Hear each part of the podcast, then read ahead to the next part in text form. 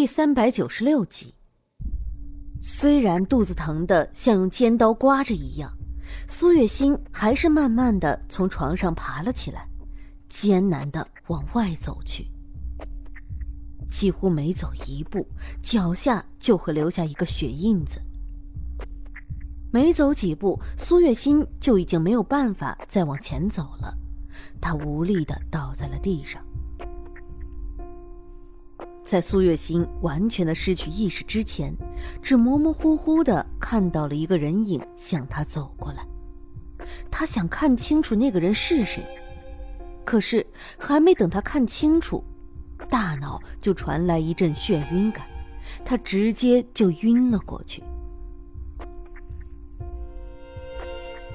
苏月心衣衫不整的躺在地上，那身素白的衣裳也已经被鲜血染红。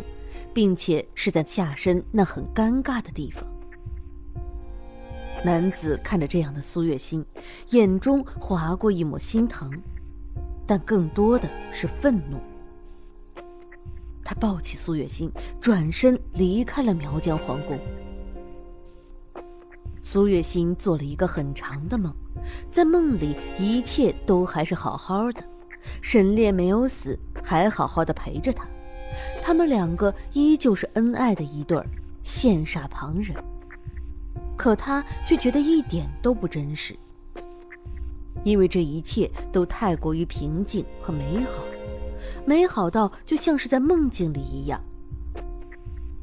梦里的一切真的很美好，并且他们还有了孩子。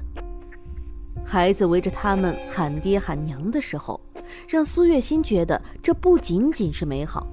简直就是在天堂。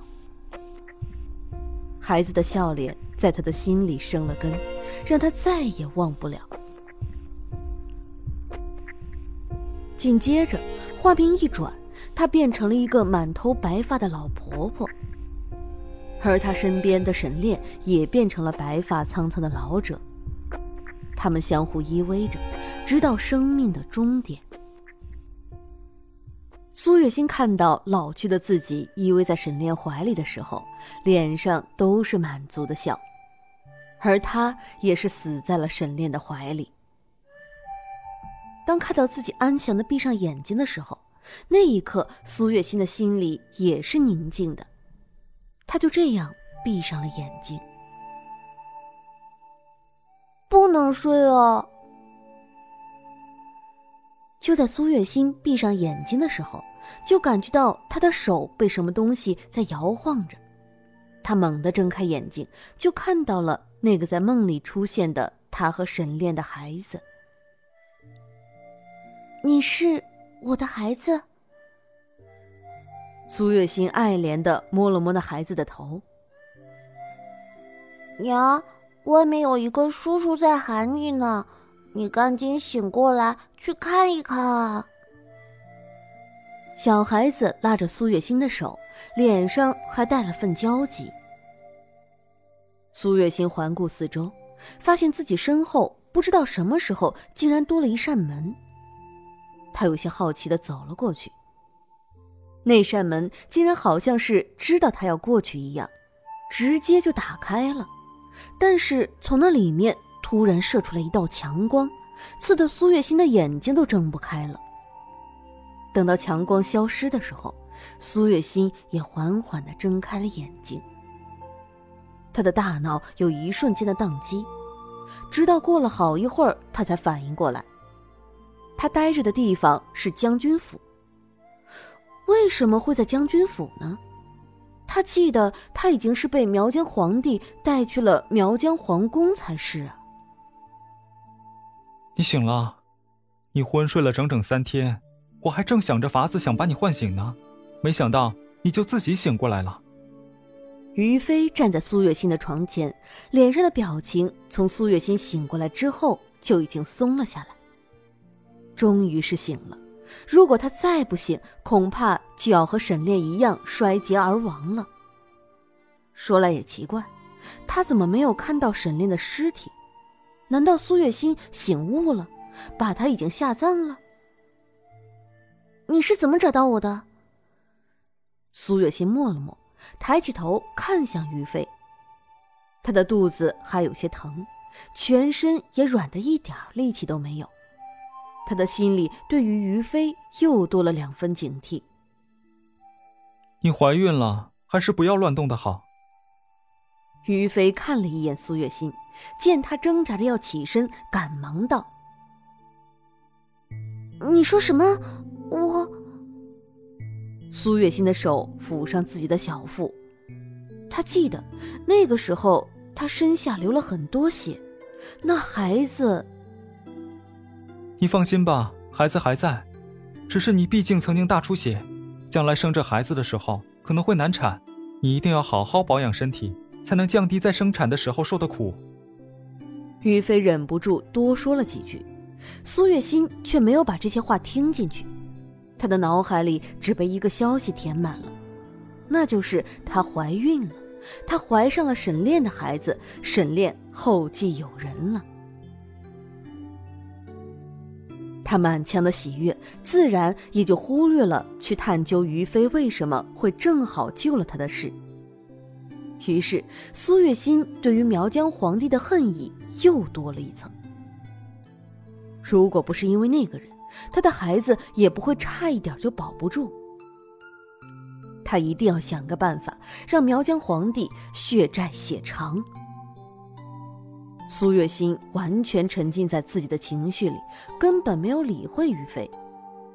等到他反应过来的时候，于飞已经是离开了。苏月心扭过头的时候，就没有看到于飞。她没有在意那么多，一心只想着自己怀孕了的事情。不过仅仅几个时辰，苏月心怀孕的事情就被苗疆皇帝知晓了。原来她是怀孕了。苗疆皇帝喃喃自语着，提了一天的心终于是放下了。但是，一想到苏月心那样的尤物竟然怀孕了，他的心里还是有些不舒服的。皇上，天下间的女人何其多，您为什么非要喜欢苏月心呢？她是沈炼的女人，虽然沈炼已经死了，但是苏月心毕竟占着一个名头，您说是不是啊？于飞苦口婆心的劝。他为什么会那么及时的出现在苏月心的面前呢？那是因为英明告诉了他。他和皇帝做了一个交易，本来以为皇帝只是要警告苏月心，没想到的是，皇帝对苏月心动了不该有的心思，还打算霸王硬上弓，最终自然是没有成功的。朕怎么做事还需要你来智慧吗？赶紧滚！苗疆皇帝的情绪并不是很好，被自己的属下这样数落。他的面子上当然是挂不住的。皇上，您是一代明君，断不可因为儿女私情而毁了自己的名声，不值得呀。于飞还是劝，现如今苏月心应该是有好几个月的时间不能继续作恶了。苗疆皇帝如果执意要得到苏月心，恐怕最后换来的只会是他拼尽全力的抵抗，这根本就是得不偿失啊。够了！你说的这些话，说的朕的耳朵都要起茧子了。朕知道该怎么做，你退下吧。苗疆皇帝不胜其烦的道。于飞很是无奈，最后也只能离开了。而他离开之后，就是怒气冲冲的去找英明了。彼时，英明正在写折子。于飞怒气冲冲的走进来，一屁股坐在了英明的对面。干嘛这么生气啊？英明拿着笔，只抬头看了一眼于飞，之后就又低下了头。皇上到底是为什么这么鬼迷心窍的，非要喜欢苏月心啊？那个女人除了一副好看的皮囊，还有什么？于飞已经是气得七窍生烟了。他当初就应该坚持把苏月心留在那深山老林里做他一个药童，也就不会出现这样的事情了。你说什么？英明在听了于飞说的话之后，却是面色一变。他本来只是答应把苏月心交给皇帝处置的，没想到的是，他对苏月心动了不该有的心思，并且看情况，他好像并不打算就此罢手啊。这怎么可以？他从来都没有对苏月心动过这样的心思。苗疆皇帝，他不能。英明，我没有要针对那个女人的意思，我就是在愤怒，一时口误，你不要和我计较。于飞见英明的脸色有些难看，还以为是自己说苏月心的坏话惹他生气了，连忙解释。